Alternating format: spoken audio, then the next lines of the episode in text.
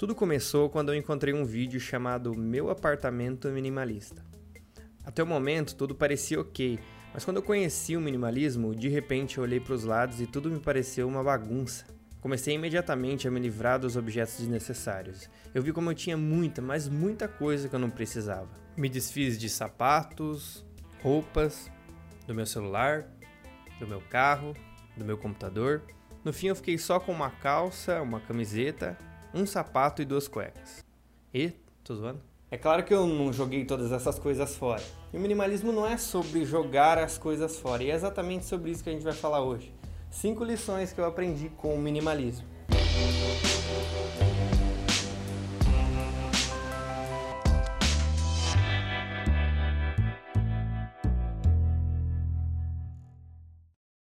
Primeira lição: é muito diferente do que eu imaginava.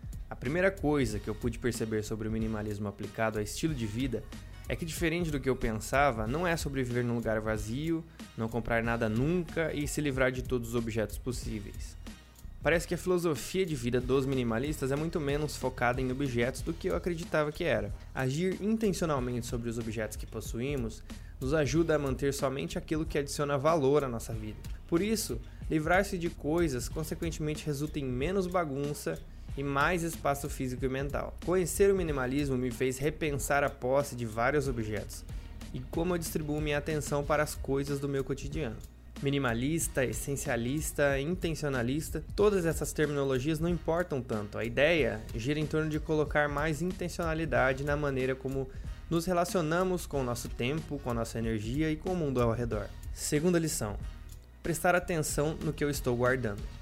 Uma coisa que eu não tinha noção antes de começar a conhecer o minimalismo era da quantidade de coisas que eu guardava sem necessidade. Acumular objetos era algo muito natural para mim. Eu imagino que isso poderia aumentar conforme a minha idade avançasse. Desde que eu me toquei sobre isso, eu me livrei de muitos objetos, incluindo roupas, livros, sapatos, instrumentos musicais e vários outros. No apartamento onde eu vivo hoje, nós não temos uma dispensa ou um lugar para jogar as coisas inúteis.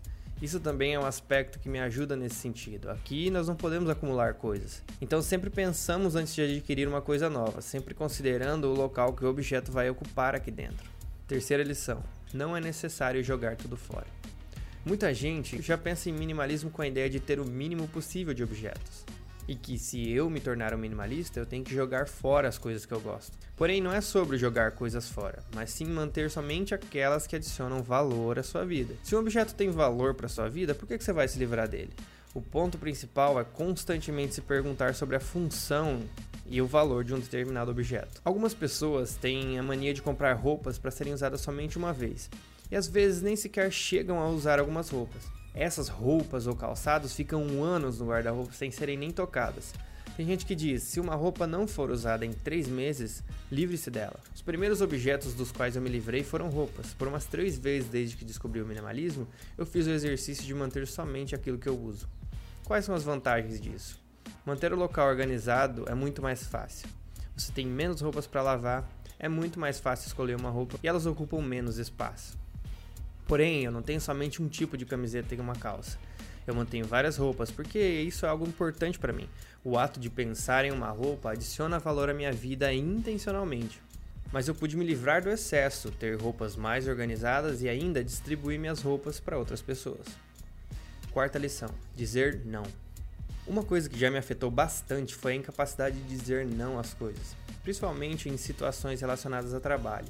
Isso não se restringia somente ao âmbito profissional, mas também dizer não a um vídeo recomendado ou aos stories do Instagram. Uma ideia que tem me ajudado muito é de tentar ser intencional naquilo que eu absorvo e que aceito fazer, porque todas as vezes que dizemos sim a alguma coisa, estamos dizendo não a milhares de outras. Se não formos intencionais com aquilo que dizemos sim, estaremos jogando fora o nosso tempo em coisas que não importam.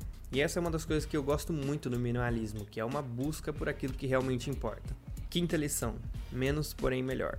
Lidar com menos objetos, menos tarefas, menos distração traz diversos benefícios, porque, como diz a frase tão famosa, menos é mais, até que menos se torna menos.